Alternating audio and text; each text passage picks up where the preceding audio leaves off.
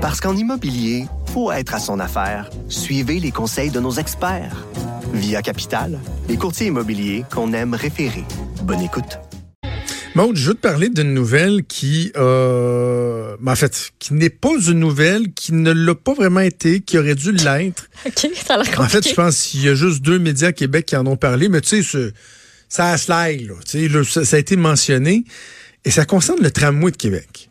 OK. Le fameux tramway, là, le financement de 3,3 milliards qui a été bouclé, on en parle, on en a parlé, c'était beaucoup la chicane entre le fédéral et le provincial.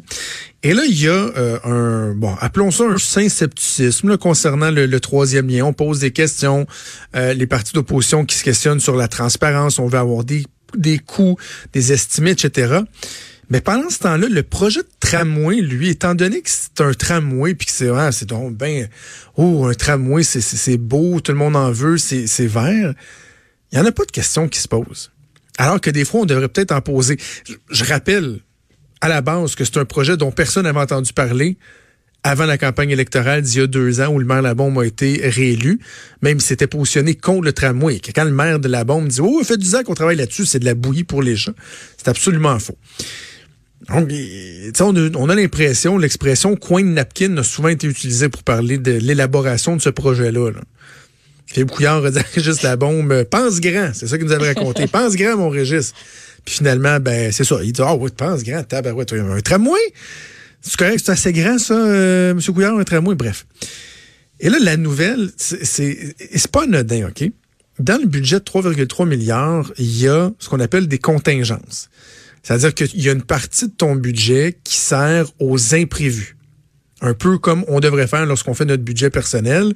Et euh, on est de plus en plus conscient de ça dans les dossiers d'infrastructure qu'on met de l'avant au Québec parce que il y en a des imprévus. À un moment donné, tu mets une pelle dans le sol, surtout dans une ville comme Québec, euh, ville patrimoniale. Tu sais, oups, finalement, tu tombes sur quelque chose. Euh, là, faut que tu le contournes. Bref, c'est normal.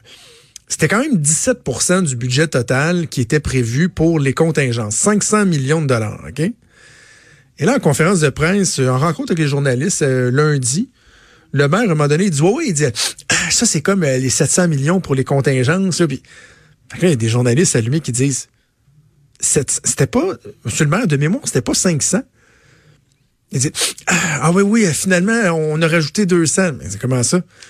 Rajouté 200 millions, là. Il y, a, une, firme comptable qui est passée sur nos chiffres, là, puis euh, on a rajouté 700 millions. Fait qu'on est rendu à 22% de contingence.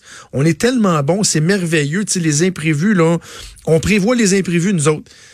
Les journalistes demandent, Maud, OK, mais là, le budget est de 3,3 milliards. Est-ce à dire que le budget va être de 3,5 milliards? Vous venez de rajouter 200 millions. Il dit non, non, c'est même le budget. Mais là, je m'excuse, mais comment tu peux dire, je vais prendre 200 millions de plus pour le mettre dans les imprévus, donc ce que je ne contrôle pas, et ne pas dire, tu l'as pris où ce 200 millions-là, comprends-tu? Il devait être alloué à quelque part, le 200 millions-là. Il traînait pas il traînait pas sur le bord d'un corridor, hein? euh, dans une enveloppe, là. Il était dans une colonne à quelque part, il y avait 200 millions, ou tu sais, c'est peut-être par tranche de 50 millions, qu'on a été chercher, pigé pour dire, ben, ça, on va le prendre pour le mettre dans 200 millions, mais il y a personne qui se demande, OK, mais c'est sur quelle prévision vous pensez que finalement vous avez mis 200 millions de trop, que vous pouvez le prendre puis le mettre dans les contingences? c'est bien beau de parler du, troisième lien qui est démonisé par certaines personnes parce que oh, c'est de la voiture puis du développement.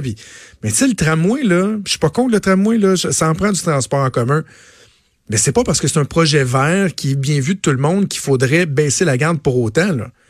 Sais, se laisser passer des 200 millions de même de transferts, je pense pas que c'est la meilleure façon euh, de, de, demeurer aux aguets.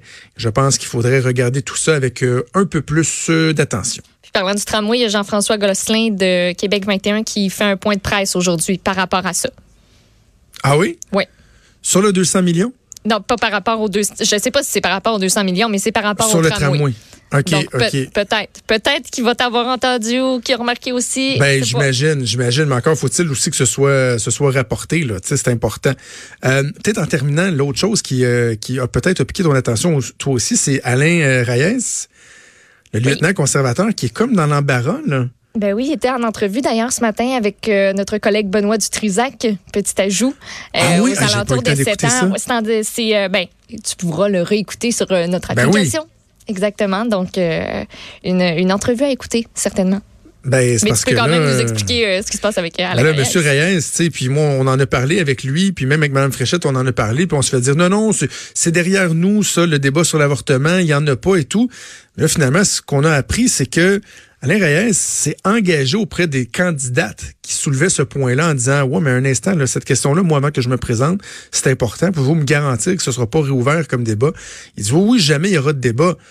Mais là, Andrew l'a comme contredit en disant Ouais, mais tu sais, si un député de ma formation politique qui veut présenter un projet de loi, il le fera, mais moi, en tant que gouvernement, j'appuierai pas ça et j'irai pas de l'avant.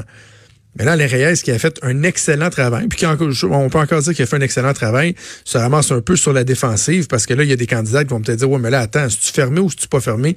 Y a-tu d'ouverture ou pas de l'ouverture? Bref, euh, Alain Reyes qui euh, se trouve un peu dans l'embarras et ça fait en sorte que cette question-là, j'ai bien l'impression qu'elle va continuer euh, de refaire surface au cours des prochains jours, prochains mois, d'ici à, à la fin de la campagne électorale. Maude, toujours un plaisir. Oui, absolument. Mais re- on se retrouve demain, dans le fond. On remet ça demain. Un gros merci à Mathieu Boulet à la recherche et à Joanie Henry à la mise en onde. Je vous souhaite une excellente journée. C'est Sophie qui s'en vient. Nous, on se reparle demain à 10h. Ciao.